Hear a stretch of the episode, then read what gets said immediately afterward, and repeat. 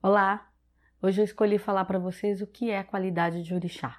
É, vocês devem já ter escutado esse termo e para quem é do axé é um termo bem usual, mas poucas pessoas sabem o que é isso. É assim: qualidade de orixá é o sobrenome do orixá. Mas ao contrário da gente, que o nosso sobrenome fala de qual família a gente pertence, a qualidade dos orixás fala do feito deles.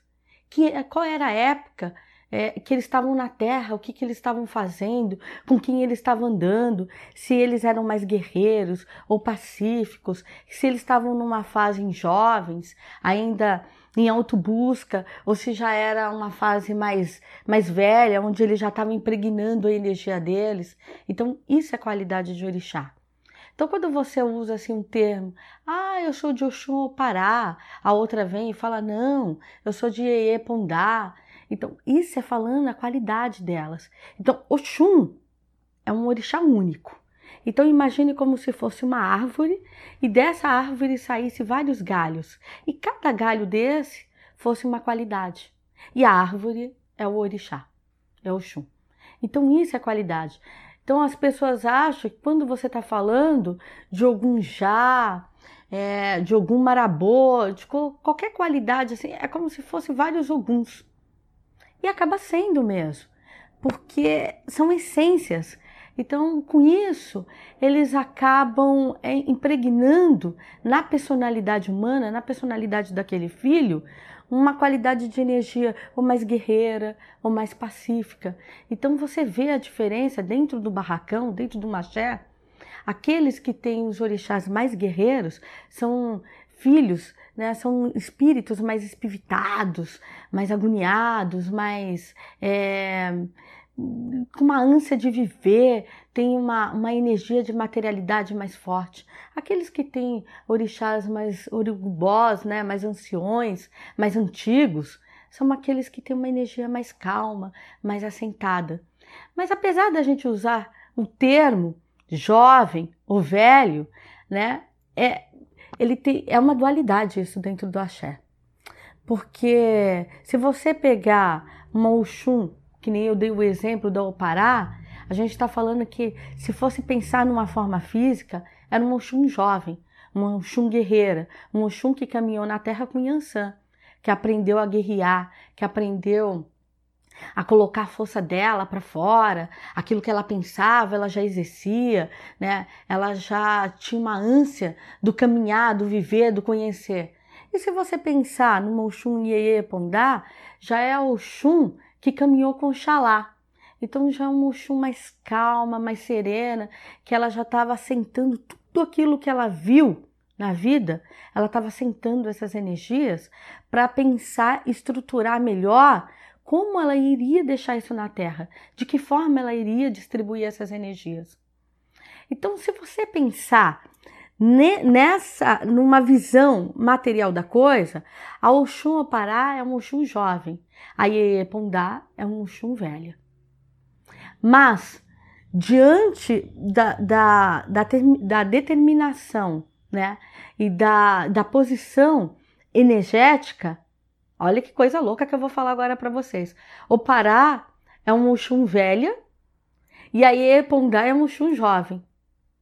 E do que, que eu estou falando? Agora eu já estou falando de uma visão energética, de uma visão espiritual.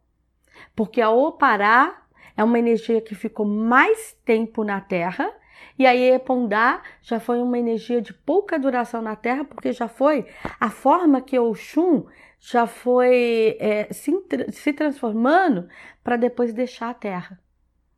Então, quando a gente tem a visão material dos orixás, e você pega essas qualidades jovens no sentido da forma física, né? E se você pegar essas formas jovens materiais e transformar ela numa visão espiritual, essa jovem vira mais velha. Eu sei que é confuso, mas é que o, a, o tempo da matéria é diferente do tempo do espírito.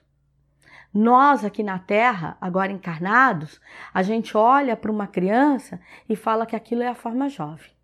E olha para um ancião e fala que aquilo é uma forma idosa, uma forma velha, né?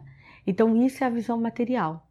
Mas se a gente fosse levar para o contexto espiritual, aquela criança é que é o mais velho, porque a minha essência criança foi a que ficou mais tempo na Terra do que a essência idosa.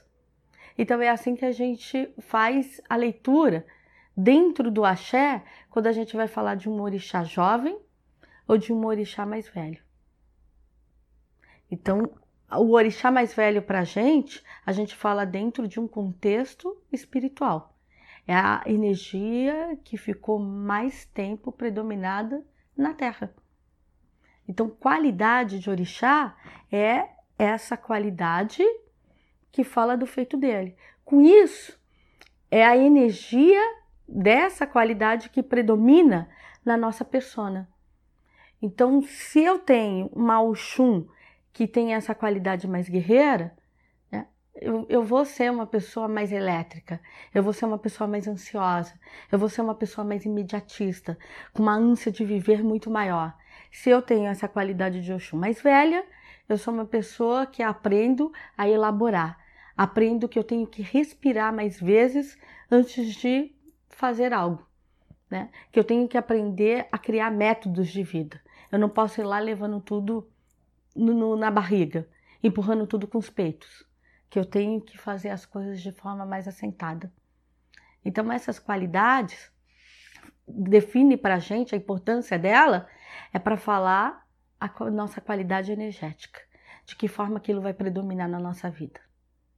Se vocês ficaram com dúvidas, mande para mim. Escrevam lá sempre. Se vocês mandam recadinhos para mim, pode ter certeza que eu respondo. Muito axé a todos.